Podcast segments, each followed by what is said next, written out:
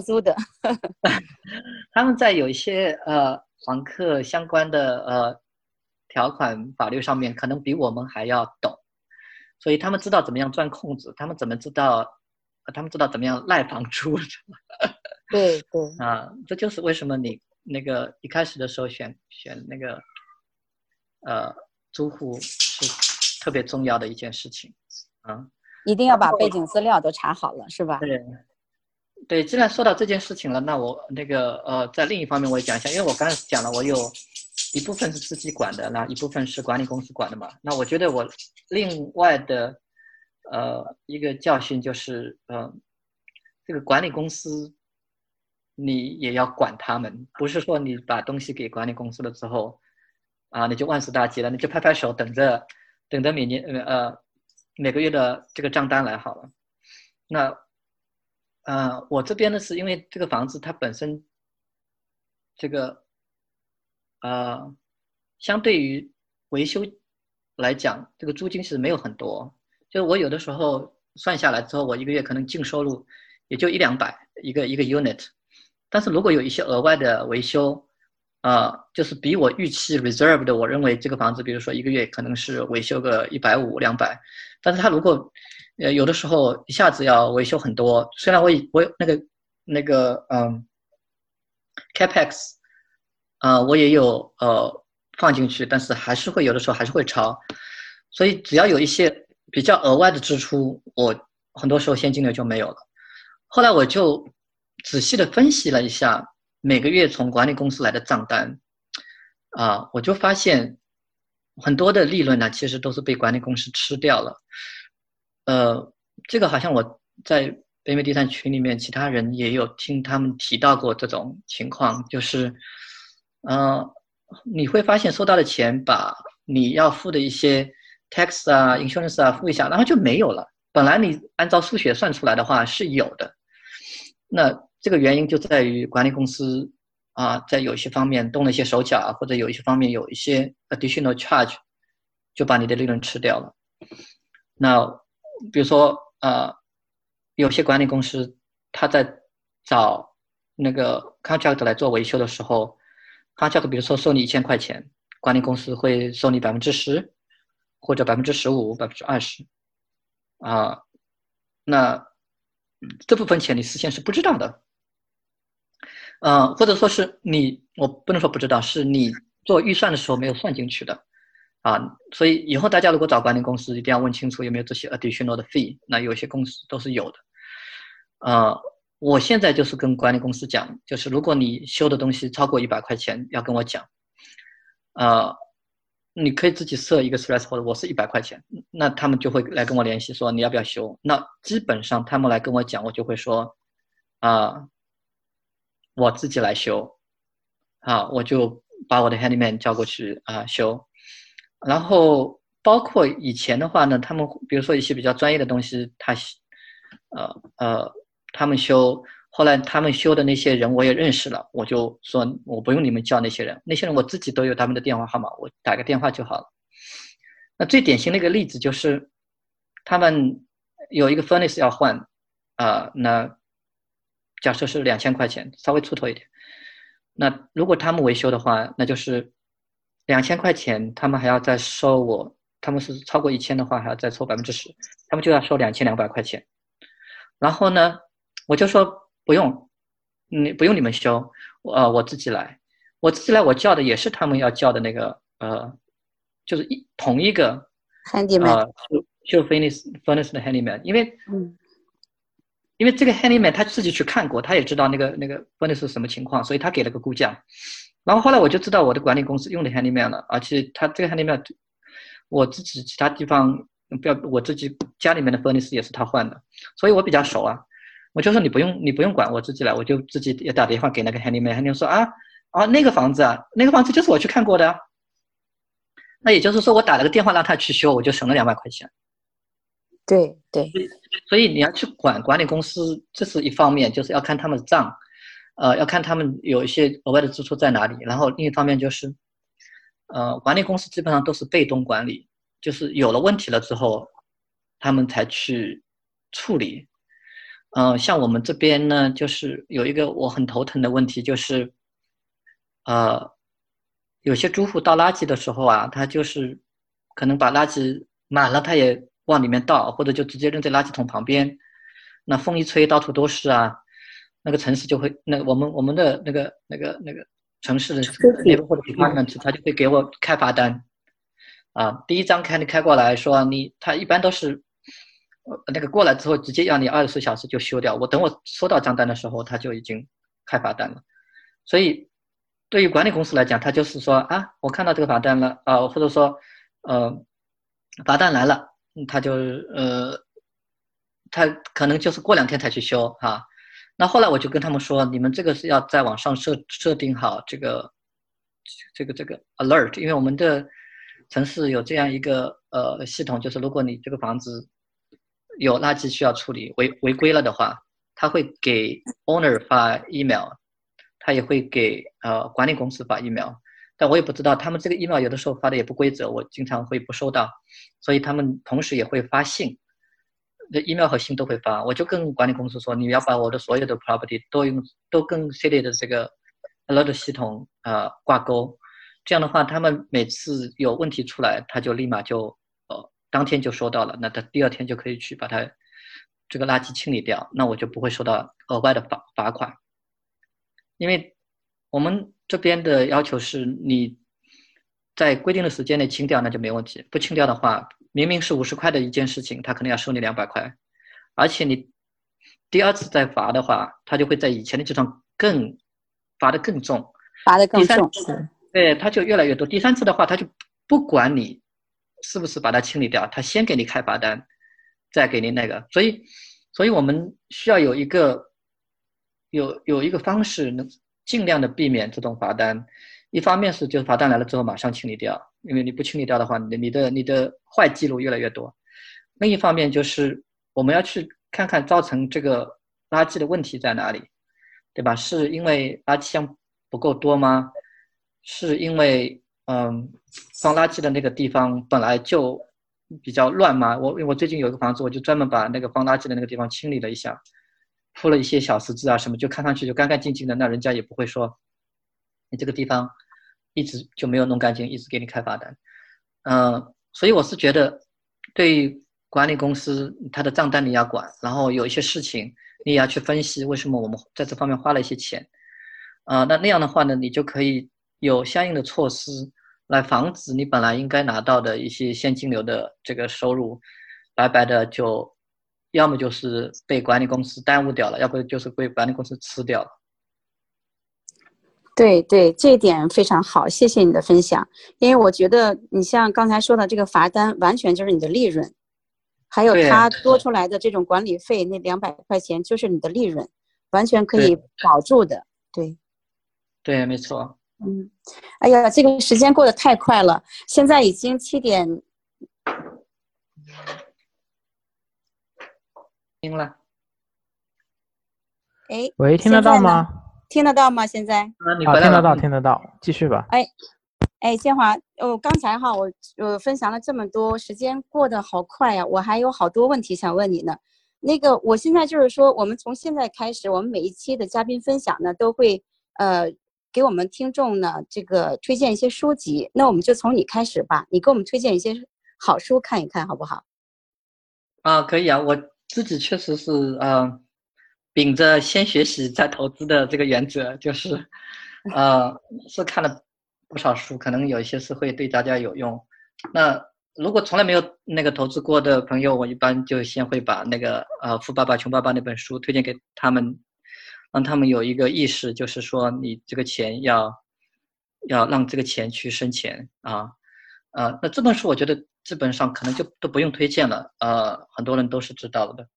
然后我对于呃，作为他们刚刚开始投资的同事和朋友，呃，我会推荐给他们的第一本书是呃，Big Pocket，他们有一本 The Book on Rental Property Investing。这本书是他们的那个 podcast 的 host Brandon Turner 写的，是一本淡蓝色封面的一本书。呃，我再把书名说一下，我不知道到时候我们可不可以放在我们这个是音频的一些 notes 里面，叫做 The Book on Rental Property Investing。啊，反正你在 Amazon 上搜索一下就可以了。这一本书对于我的影响还是蛮大的，因为它给了一个比较基础概念的全面的介绍，就是你这个一开始入门投资的话，要了解的一些概念呐，啊，然后有投资的各哪些方面，我觉得讲的蛮全面的，而且呃，它的一些基本点都是讲的蛮到位的，呃。然后看完那本之后，我后来又看了一本比较有名的，呃，呃，也是就是属属于那种就是 popular book bestseller 之类的，呃，有一个人叫 Gary Keller，那他好像对 Gary Keller 啊，Gary Keller，对他最有名的一本书是叫 The Millionaire Millionaire Real Estate Agent，他是先写了这个 Millionaire Real Estate Agent 这本书，然后后来立马就出了一本 The Millionaire。Real estate investor，那我觉得他写的也是，就是里面的内容比较流畅，对于呃，就是 in general 房产投资是比较呃有指导意义的啊。当然后来我就开始看很多每一项每一项各个项的方面的书，比如说呃交税的啦，然后做那个建公司的啦，这种其他的书哈。那嗯，我再推推荐一下，我在群里面应该已经推荐过了，呃的一本关于 apartment 的书，呃是那个 Brian Murray 写的，叫 Crushing It。那后面有个副呃那个 Crushing It in Apartment and Commercial Real Estate，然后它有个副标题叫 How a Small Investor Can Make It Big。呃，这本书是黑色封面、红色字体的，应该也是比较容易，呃，在 Amazon 上找到的。啊，我反正先推荐这三本吧，因为我觉得，呃，你看了这些书之后，你就， 因为他这些书里面都有介绍其他的书，我很多时候都是看了这本书之后，再去看这本书他介绍的另外一本书。啊，对，这挺好。啊，所以就先介绍这三本吧。好的，好的，谢谢。那我赶快到 Amazon 上去搜一搜，然后买来看。呃，建华非常感谢你的分享哈。那我想问一下，如果比如说大家有问题想问您的话，怎么联系你呢？呃，我反正应该在嗯地产学堂的很多群里面吧。呃，我的那个微信名就叫建华是吧？呃，我的名字是建华，但是你要搜索的话，好像是要搜索 ID 的吧？我的 ID 是呃，因为我姓于嘛，所以是于开头的 YUJH 九十九，YUJH 九十九是我的微信 ID，ID 就可好就可以收到了。因为我你在如果在北美地产学堂的群里面，应该就能找到我。好的，好的。那么下面呢，就进入我们的自由问答时间了。呃，大家可以把自己的 speaker 可以 unmute，然后大家有问题的话，可以直接问建华。好像有一些写出来的问题，有没有有没有人写问？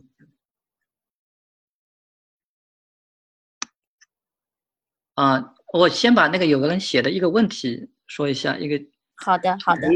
一 T 他问了一个呃问题，说投资人卖给另一个投资房卖给另一个投资人，房客是不是可以不用搬家？啊，这个答案是 It depends。呃，很多情况下是呃可以不用搬家，如果你继续投的话。但是也有一些情况下，如果就算是投资人买了房子，他们也要房客搬。第一是啊，他可以维修一下，租更高的价钱。然后第二是，就像我刚才讲的，你如果去查这个房客的背景，房客不是很靠谱的话。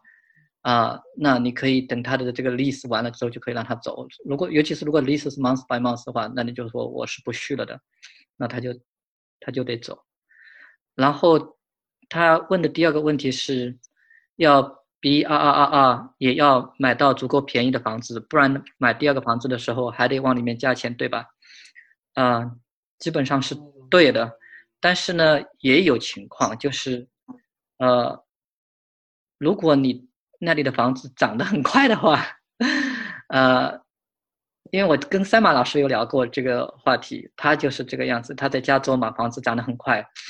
那他买买了房子之后呢，呃，当然不一定是符合这个 BRR 的原则，但他买了房子之后，他就是说，过了几年，两到三年，房子因为涨得很多，啊，那比如说他一开始首付只有百分之十、百分之十五、百分之二十，然后你呃。这个房子又往上涨了百分之十、百分之二十之类的，那你在 refinance 出来的时候，是不是就把原来投进去的钱都可以拿出来？也是有可能的。好了，那好像就这一个问题，我看到，我不知道你那边有没有看到其他问题？对，在文字上只有这一个问题。我们再看看有没有现场有没有听众想提问的，直接提问的。呃，建华，我有我有两个问题想向你请教。那个，请讲。啊，就是第一个问题就是，呃，如果你想做 seller financing 的话，但是这个房子呢，你本身就是有贷款的，这种情况下能做吗？答案是可以的。那，呃，如果你呃，这这里面操作呢是有一些呃不一样的地方。那有一些呢，就是你在 seller finance 的时候，我们不是也有一部分 down pay 的嘛？那如果你这个贷款剩下的很少的话，那你是可以就直接就把贷款给那个那个那个付掉了。然后呃，另外一个比较复杂的就是，你是可以把那个现有业主的这个 mortgage 以某种方式转过来的。那这个具体的操作啊，可以问银行。所以是可以操作的，还是说也要问问自己的 mortgage，呃，是不是有的 loan 那些公司他们允不允许这样做？对，因为如果如果他的 equity 不多，那就那就不 make sense 呀，对吧？如果你 equity 不多的话，等于是你基本上大部分钱仍然要从那个银行那边贷过来，那就不 make sense 了。所以肯定是你的这个房子，这个卖家剩下的 mortgage 不多的情况下。因为不然的话，这个这个卖家就啊很难操作啊。你这个 mortgage 要付，但是你又又付不完，那等于是你欠了这部分的钱，又又又把它贷到贷出去，贷给买家。嗯，这个房子上面的 lien 就有好几个了。明白。但是你的意思是说，应该是也是可以操作的，是吧？不是说必须得是你配完了，就是你嗯没有贷款的房子。可以操作最简单的方式就是你的 down payment 能够把它的那部分 cover 过去，那就跟一般的操作就一样了。因为我们一般的人，呃，作为卖家，你你自己也要蛮小心的，就是如果还有银行贷款在那里的话，因为银行它是那个 first lien，对吧？那最后如果万一 foreclosure 的话，欠你的那部分钱，你作为卖家卖家有可能一点都拿不到，因为银行要先拿嘛。所以。银行那边欠的比较多的话，不推荐。我个人哈，我自己的非常浅薄的理解是 不建议呃 take 这个 risk。好，那我第二个问题呢，就是呃，你做 seller financing 的时候，你这些文件是找了专门的做地产方面的律师帮你写的吗？对，然后这个这个那个不需要经过中间的那些什么呃，就是那些呃 title 公司是吧？或者是就是 close 呃 escrow 那些公司不需要的，嗯，这个我是用的，嗯，因为你对于买家来讲，他还是想要知道你这个房子这个 title 是干净的呀，所以，嗯，很多时候虽然是卖家付的钱，但是这个 title，呃，买是买家要的 title insurance，而且像我们州的话，你。一个房子卖给另一个人，就算不买 title insurance，也有其他的一些呃费用需要需要那个做需要花的，比如说这个你的注册呃在市市里面的注册你也是要换的，然后另外就是走这个手续你也是要专门的人帮你走嘛，所以我是会用我是用 title company 的，但我不晓得呃。其他的州会怎么样？因为我知道其他有些州都是律师全部都可以搞定了的，那那就没有问题。明白，谢谢啊，没问题。哎，建华，那个又有一个听众有个问题，就是说你的房子都放在同一个 LLC 下面吗？啊，不是啊，啊，我刚才没有讲这个话题是，呃，我的 LLC 是我上面有一个 holding company LLC，然后它下面有好几个那个子 LLC 这个样子。那我每一个子 LLC 呢，就是有。呃，现在我大概估计的是四个房子。如果这个 LLC 放了四个房子了，那第五个房子我就放到第二个 LLC 里面。我这个数字呢，四呢是根据他们的价值来算的。那如果我以后买更贵的房子的话，有可能一个 LLC 下面就放一个房子，因为我这边的房子都是，呃，十到二十万之间嘛，对吧？所以嗯，我大概想想，就是如果这个。LLC 下面的房子的价值可能到个接近一百万，那我就换到另外一个 LLC 下面。OK，也就是每一个 LLC 下面就是不要超过一百万。现在你是这样想？嗯，对，这是我个人的原则。呃，很多人推荐的就是说你自己这一个这个 cap 是根据自己承受风险的能力来来来这个决定的。刚才又有个听众说。对你这个房子，他说 LLC 贷款都是用的商业贷款吗？还是先个人贷款再转 LLC？啊，我是先那个个人贷款再转 LLC 啊。这里也有也有一个小经验可以分享，就是 你先把房子放到 LLC 之后呢，好多银行就不贷款给你了。但是呢，这样的，哎，对，无论是不是商业贷款啊，他就他就不愿意贷款贷贷给你，尤其是你这个是。呃，本来就是 residential 的，呃，二到四个 unit 的那种房子，呃，但是你就跟银行去问说，那如果我这个贷款做完了之后，我可不可以把我的这个房子转到 LLC 名下呢？我继续按时付我的 mortgage？那很多银行就说 we don't care，就说只要你继续在付着房租，他们就睁一只眼闭一只眼。那理论上啊，就是真正的理论是说，当你把房子从个人账户转到 LLC 下面之后，其实你呃你是等于是理论上要付清银行的房贷，你才能这么做的。这个叫那个呃呃有你要先发要这个明白明白核算你就转手了嘛。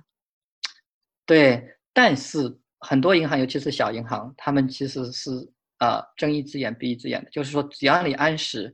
付这个 mortgage，他何必要来把你的这个 mortgage 收回呢？对吧？他有有钱赚，为什么不赚呢？你在付 mortgage 就他们就在赚钱嘛。对对，还有一个问题就是，如果 lease 还没结束，想要卖掉，买家想自住，通常怎么处理里面现在住的租客呢？哦，对，这个是呃，一般情况下是跟租客商量商量来。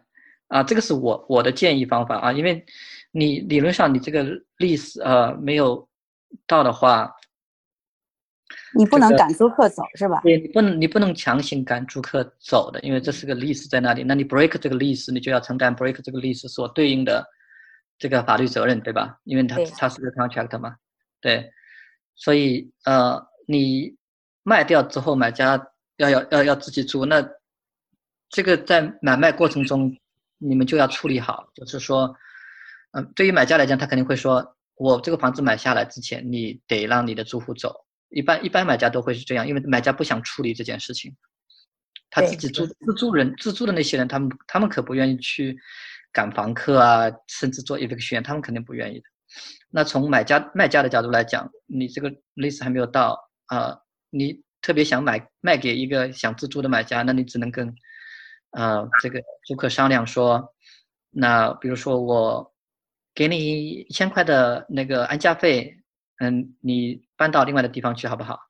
呃，就说你这个月的房租也不用交了，反正我们后面大概 closing 还有，比如说四十五天才 close，但是你四十五天内搬走，房租也不用交，我再给你补贴多少钱，你走可不可以？那很多人还是愿意的，所以一般是走。这个商量的这个做法，我的理解啊，也是。对对，呃，还有一个问题就是，剩下的 mortgage 可以 subject to 或者是 wrap around mortgage。啊，这个这个金他应该是懂得比我更多吧，因为我没有我没有用过呃 subject to 或者 wraparound，他他的 wraparound 就是我刚才讲的，就是可以把这个 mortgage 转转给呃那个呃卖家，但是呃 subject to 我也没有用过，这是啊两种可行的转那个 mortgage 的方法，嗯，就是刚才呃是好像是 Joyce 回那个问的那个问题，我想啊这个。朋友，他就是帮我再补充了一下。好，还有其他的听众想提问题吗？